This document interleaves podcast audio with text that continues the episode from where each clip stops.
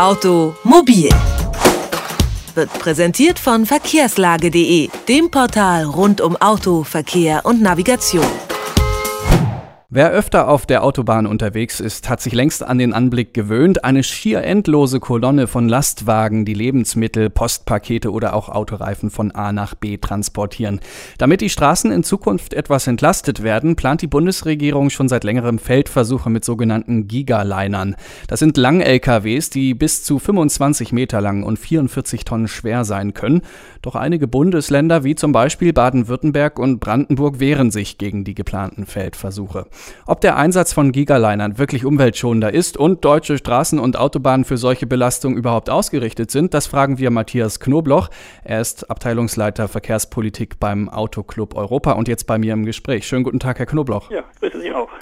Ja, ähm, nun ist es so, in Thüringen wurden bereits 2009 Feldversuche mit Gigalinern durchgeführt. Zu welchem Ergebnis ist man da gekommen?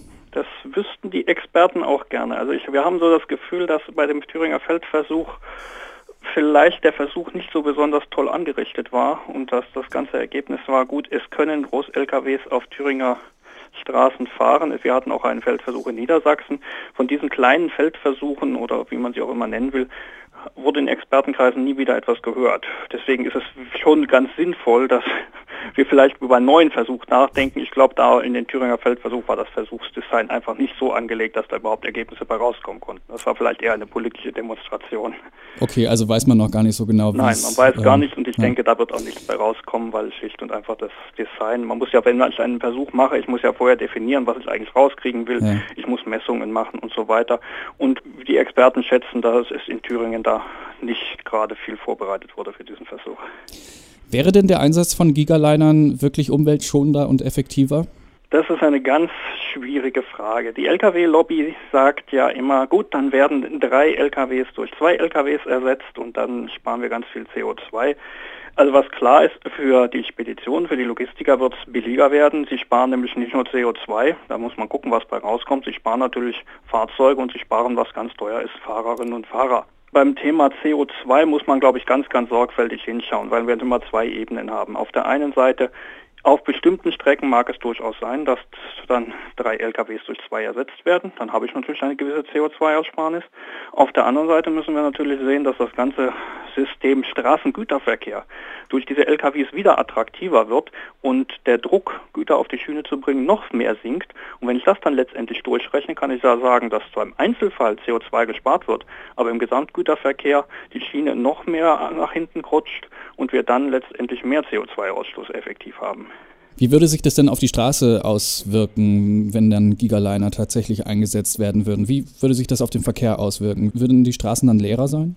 Das müssen wir letztendlich mal abwarten. Da wird auch der Feldversuch, der jetzt geplant ist, relativ wenig Auskunft geben können. Wir, die Bundesregierung redet hier von 400 Fahrzeugen bundesweit, beziehungsweise nicht bundesweit, sondern in den Ländern, die mitmachen wollen. Wird da getestet, wie sieht es das aus? Auf welchen Straßen können die überhaupt fahren? Wie ist die Belastung der Fahrer soll geprüft werden?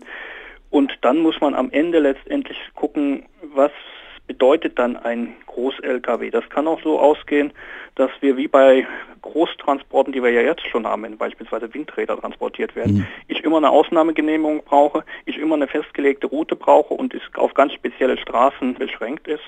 Deswegen müssen wir letztendlich sehen, wie sich der Verkehr verändert.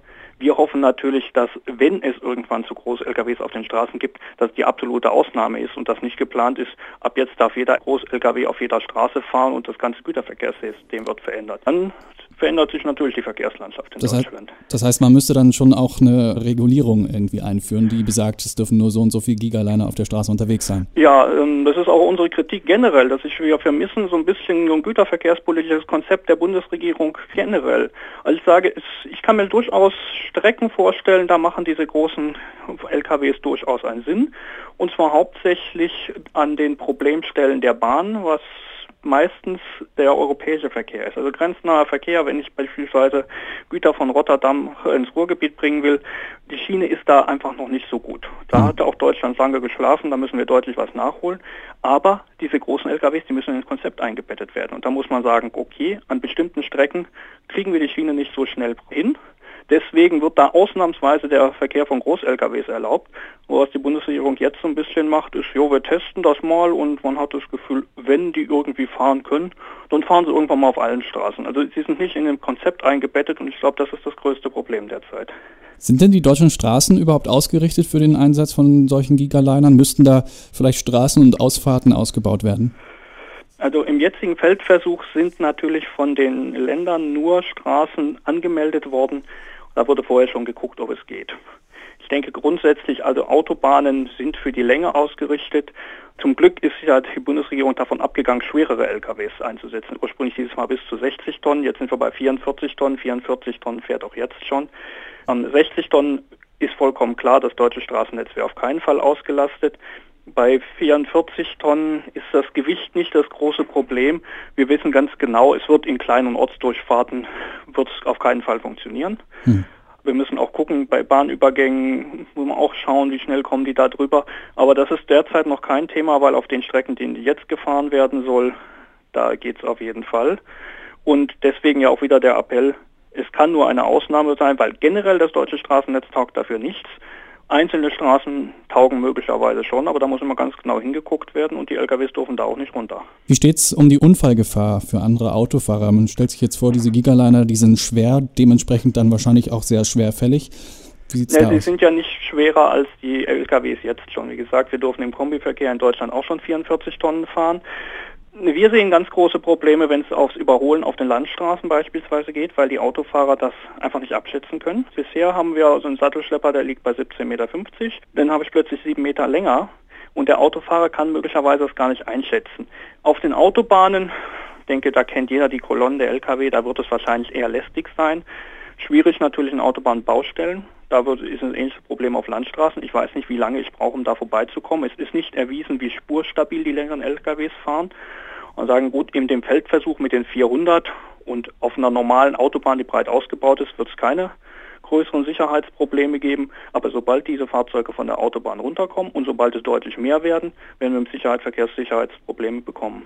Wie schätzen Sie, geht es jetzt weiter? Wird es Feldversuche geben und wenn ja, werden die Erfolg haben? Also ich denke, der Feldversuch wird kommen. Es gibt ja noch die Diskussion, ob denn jetzt der Minister die Länder überstimmen darf. Bisher ist von der Bundesregierung nur geplant, wir machen diesen Feldversuch da, wo die Bundesländer zustimmen.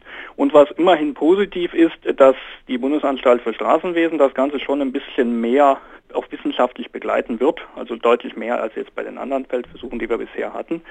Und dann muss man letztendlich diese Feldversuche auswerten. Und da muss man anschließend gucken, was bei rauskommt. Ich denke, wir als Autoverband und auch als eher dem Schienengüterverkehr zugeneigter Verband werden natürlich diesen Feldversuch sehr kritisch begleiten. Ich denke, das werden andere Verbände auch machen. Ich halte die BAST schon für eine seriöse Bundesanstalt. Das heißt, wir werden dann einfach mal ein bisschen mehr Ergebnisse kriegen. Auf 400 LKWs sind zwar auch noch nicht die Welt, aber 400 LKWs sind immer noch besser auszuwerten als vier LKWs, die vorher in Thüringen rumgefahren sind. Wäre es dann nicht eigentlich sinnvoll, äh, mehr in den Ausbau des Schienennetzes äh, zu investieren, als, als in diese Fall. Auf jeden Fall. Das Schienennetz ist in Deutschland lange vernachlässigt worden, das Schienengüternetz, Verkehrsnetz. Ja, ja. Weil wir jetzt auch sagen, wenn wir jetzt mal Thüringen und Sachsen nehmen, wir haben jetzt ein schönes Neubauprojekt, die Schnellbahntrasse, die dann über Erfurt nach München runtergeht, kostet sehr, sehr viel Geld, ist auch nur ausschließlich tauglich für den Personenverkehr. Bin ich zwar schnell im Zug in München, aber wir haben in Deutschland ins Schienengüternetz viel zu wenig investiert.